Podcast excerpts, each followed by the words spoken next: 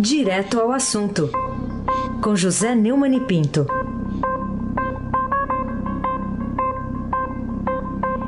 Oi, Neumani, bom dia. Bom dia, Raíssen Abac, o craque. Bom dia, Carolina Ercolim, tintim por tintim. Bom dia. Bom dia, Almirante Nelson, o seu pedalinho. Bom dia, Bárbara Guerra, bom dia, Macia Evangelista Biasi. Bom dia, família Bonfim, Manuel Alice Isadora, bom dia. Melhor ouvinte, ouvinte da Rádio Eldorado 107,3 FM. Aysen, Abac, o craque. Bom, você acabou de ouvir, com todos os ouvintes também, né, Neumann, nessa notícia da fase 65 da Lava Jato. A Lava Jato continua sendo nosso assunto, porque, afinal de contas, ontem foi apresentada uma denúncia, mais uma, contra o presidente, ex-presidente Lula e também o irmão dele, né, conhecido como Frei Chico, líder sindicalista ligado ao Partido Comunista. E, e, aliás, foi até o responsável pela entrada do ex-presidente no sindicalismo. Os dois denunciados na Lava Jato, a acusação é de recebimento de propina da Odebrecht, coisa que a defesa do Lula nega. O que, que você diz, Neumani? Você faz muito bem em conectar as duas coisas, porque é a demonstração. As duas, as duas notícias são demonstrações claras de que a Vaza Jato, né, esse esforço é, com o crime do hackeamento dos Arara Hackers, é, o uso pelo Graham Greenwald é, do Intercept PT Brasil, tudo isso não detém a Lava Jato, não apenas por causa da eficiência da Lava Jato e, do, é, e da sua é, é, da sua circunscrição, né? que não está apenas concentrada lá na, no, no, no, grupo de Curitiba, mas também da ação é, volup, é, voluptuosa do Lula, da família, dos, do PT, dos chefões do PT, num roubo inédito na história do Brasil. Né? Esse caso do Márcio Lobão, é, você lembra que é um caso clássico aí da, da é, Belo Monte, né, da, e da empresa da, da subsidiária da Petrobras. O Márcio Lobão foi preso no Rio e também é, são envolvidos a mulher dele, o próprio ex-ministro Edson Lobão, a mãe dele. Quer dizer, é uma ação em família. Né?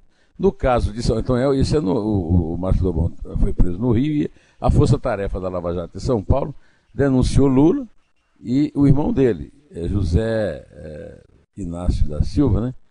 Conhecido como Frei Chico, é, tem um apelido de religioso, mas na verdade é comunista. É, era do Partido Comunista, por corrupção passiva continuada. E como você lembrou, é o responsável pela entrada do Lula no sindicato. Quem seria o candidato a diretor, que ocupou a área da, da Previdência, lá no Sindicato dos Metalúrgicos de São Bernardo, hoje do ABC, é, seria Frei Chico, mas já tinha entrado na, na chapa alguém da mesma empresa que o Frei Chico trabalhava. E o Frei Chico então conven, convenceu o Lula, que era um cara, aliás, foi muito bem definido pelo general Goberi, do Corte Silva, que é um dos seus grandes patrocinadores. Isso está tudo no meu livro, que sei de Lula, que foi lançado pela Top Books.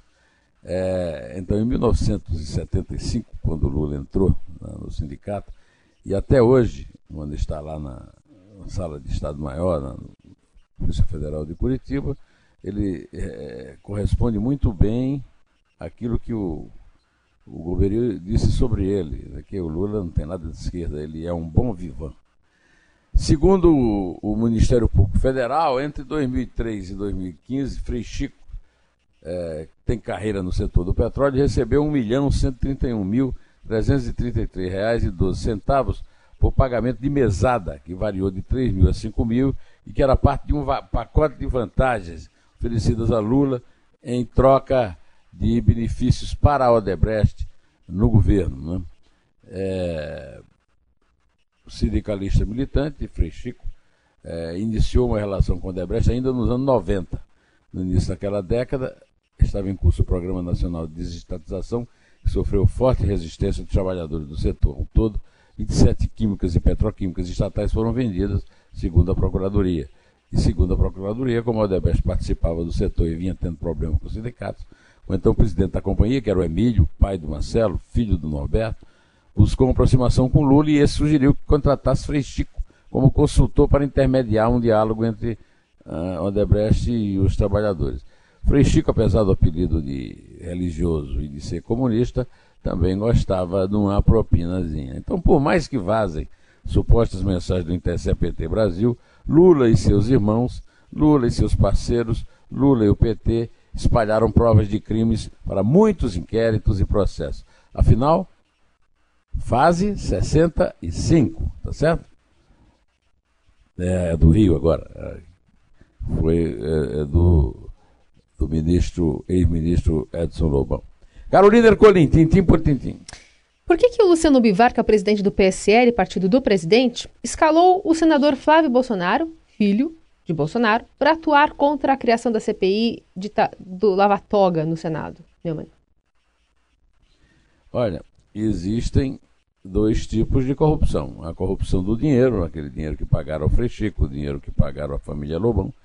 E existe o prestígio, o poder, as ordens, os privilégios. Né? O, o senador Flávio Bolsonaro recebeu um privilégio bastante incomum no Brasil. Né? O presidente do Supremo Tribunal Federal, o, o Dias Toffoli, interrompeu algo que ele vinha pedindo há muito tempo à Justiça do Rio, ao próprio Supremo, e não conseguia, que era um inquérito sobre rachuncho na, no seu gabinete na Assembleia Legislativa do Rio. Por conta disso, eh, o presidente Jair Bolsonaro tem feito declarações eh, seguidas. Inclusive, eu acabei de ouvir agora o, o, o Ricardo Galhardo falando para o nosso o companheiro Gustavo Lopes no, no Estadão Notícias, né, a respeito disso. É, a respeito desse desse dessa, desse troca-troca aí, que tem inclusive afastado os lavajatistas e, e a parte da gente que luta contra a corrupção é, do apoio ao Bolsonaro. O Flávio primogênito é o único dos quatro senadores do PSL que não assinou a petição pela abertura do, da CPI da Lava Toga, que é vista é, pelo Luciano Bivar é, como um poder para afetar a relação entre os poderes, que é a, a, a declaração do Davi Alcolumbre, ex-adversário e hoje sócio associado é, dileto, é, discípulo de Renan Calheiros, que classificou a tentativa de criação da comissão como inconstitucional. Se há entendimento de que a comissão não pode investigar a decisão judicial, como vou passar por cima disso? Ele questionou. Além de tudo isso, né, além de ter é, combatido e ajudado o Roberto Rocha, lá do PSDB do Maranhão, a enterrar a fraude da eleição que ele venceu, o, o Davi Alcolumbre é muito fraco. Ele é semi-analfabeto. Então nós estamos numa situação é, difícil no comando dos, de todos os poderes. Os chefes dos poderes são muito, muito, muito fracos do ponto de vista da cultura e também muito fracos do ponto de vista da moral. Aí sem abaque o craque. Ô Neumann, queria que você comentasse ainda um assunto que vem lá da semana passada, é, ainda está em andamento uma rebelião de procuradores contra a escolha de Augusto Aras pelo presidente Jair Bolsonaro para ser o novo PGR.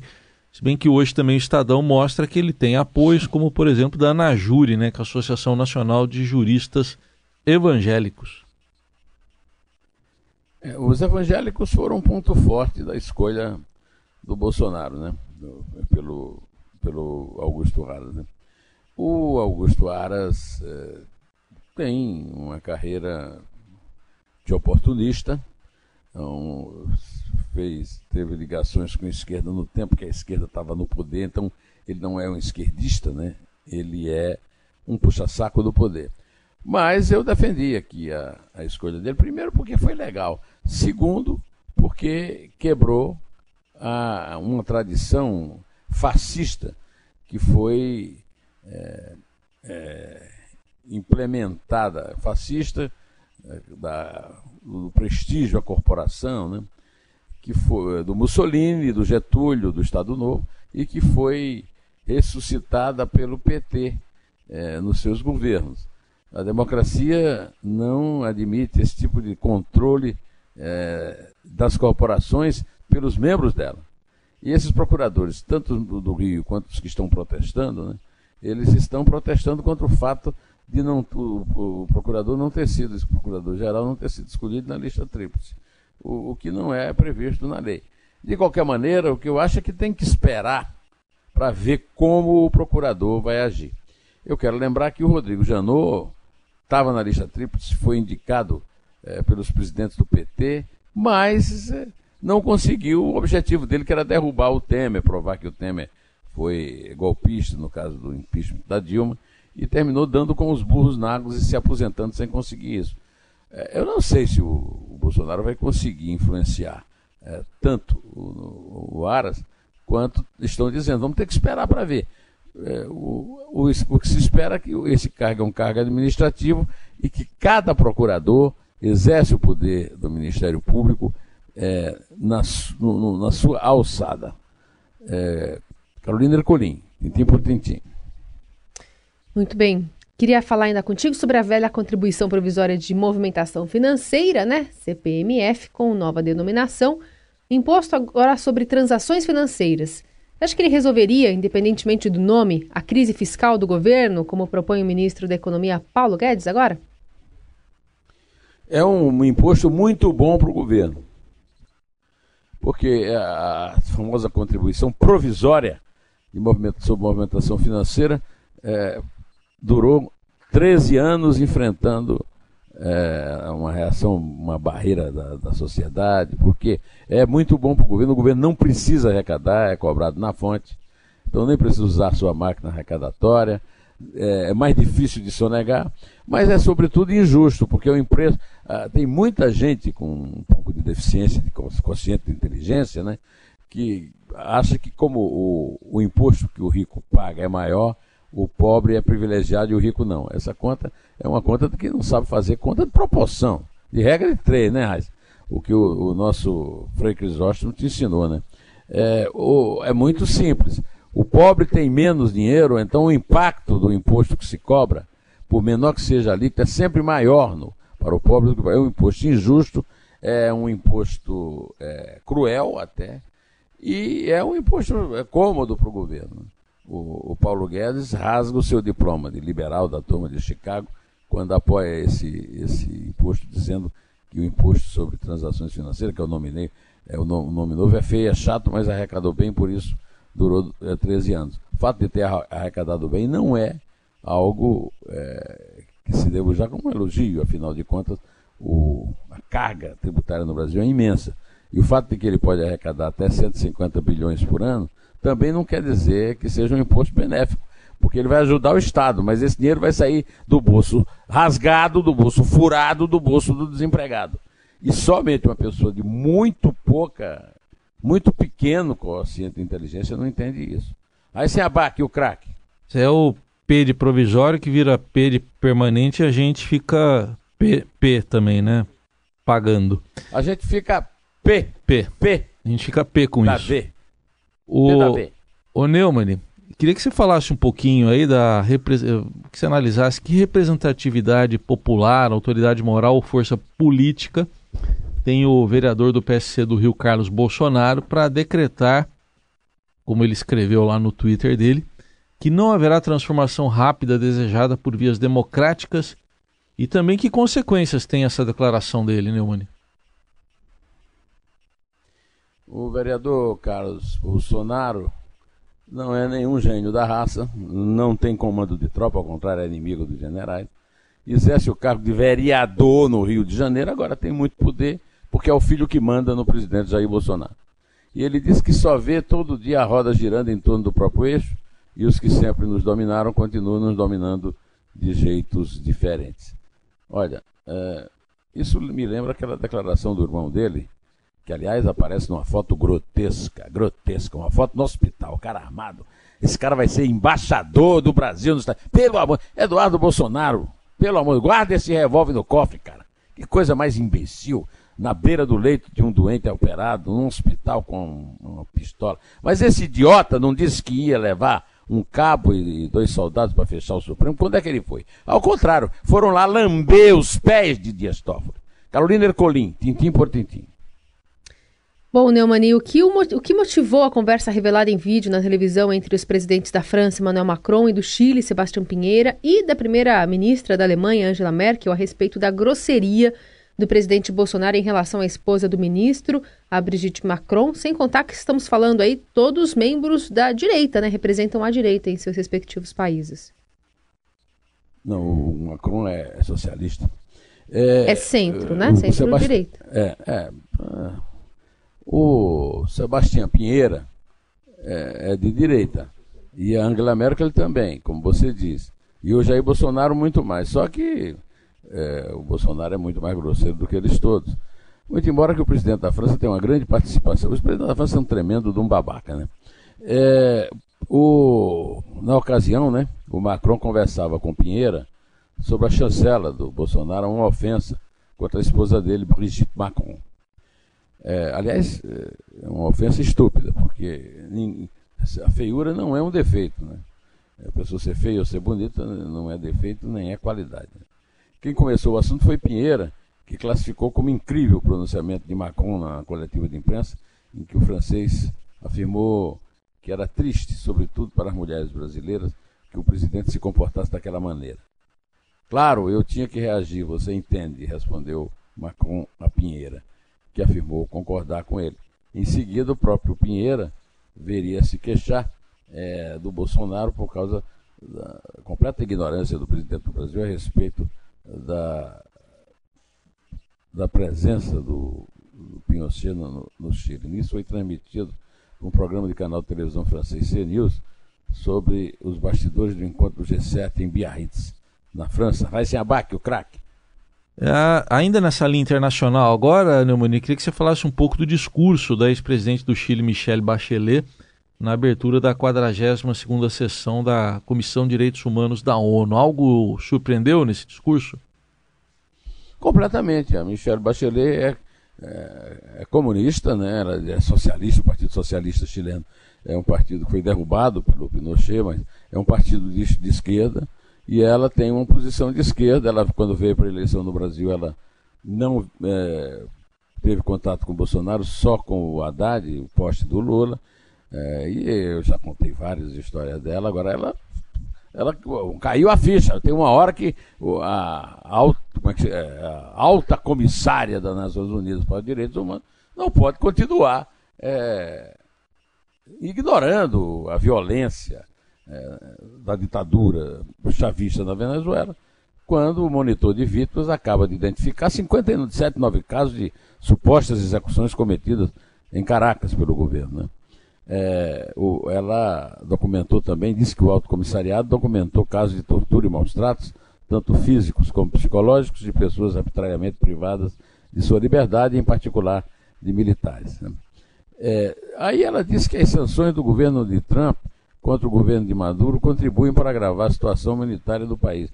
Não, a situação humanitária do país começou muito antes do Trump assumir os Estados Unidos. Quer dizer, essa mulher continua sendo uma idiota, mesmo na hora em que ela acerta. É, Carolina Ercolim, tintim por tintim. Neumani, pode adiantar para a gente o assunto do seu artigo publicado no blog? Só se tocar a música. Só se, se não tocar a música, eu não adianto. Ixi.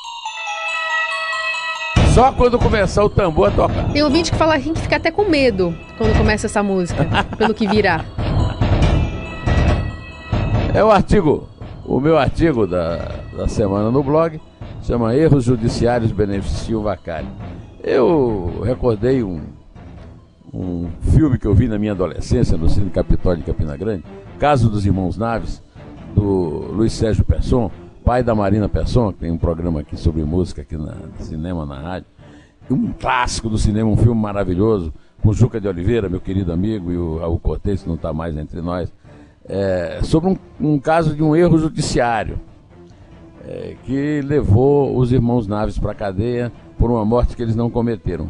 Agora, no Brasil moderno, os erros judiciários é, facilitam a vida do réu e punem as vítimas. É o caso desse João é, Vacari Neto, que é criminoso, corrupto é, em duas atuações como é, dirigente da Bancop, né, do Cooperativa dos Bancários, e depois como ex-tesoureiro, como tesoureiro do PT. Né. Eu escrevi o artigo e, e é, comentei que o fato de não ter recorrido à delação premiada para reduzir a pena inicial, mas contando apenas com sua capacidade de resistência à prisão e leniência dos legisladores comprometidos com as práticas pelas quais foi condenado, o tornou uma espécie de herói. Compartilha essa condição de Marte da causa socialista com outro membro da, da cúpula partidária, José de Seu de Oliveira, que, como ele, teria muito a delatar, mas preferiu contar com as brechas de um sistema judicial com consistência de peneira larga.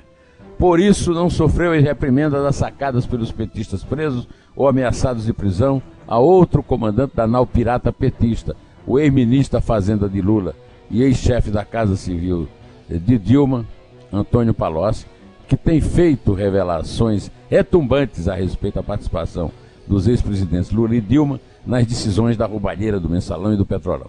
Outro personagem que eu recordo desse artigo, destes erros judiciários que vitimaram milhares de famílias de poupadores, Luiz Gostiquem viveu os últimos dias de sua vida como se fosse um monge budista numa chácara e não teve de enfrentar as mesmas situações vexatórias do ex-presidente nacional da sigla, José Genuíno. E ainda teve suas virtudes e lisura desfiadas, um discurso laudatório eh, e fictício da lavra do então relator da ação penal 470, o mensalão, Ricardo Lewandowski, com uma mostra máxima de inconsistência das altas instituições judiciárias, ainda presidiria o STF e, nessa condição, o impeachment de Dilma Rousseff, em cujo benefício cometeu a suprema desfaçatez de rasurar a Constituição. Conta, Carolina, conta.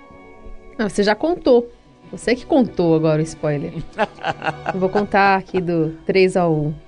É 3. É 2? É 1. Um. Em pé.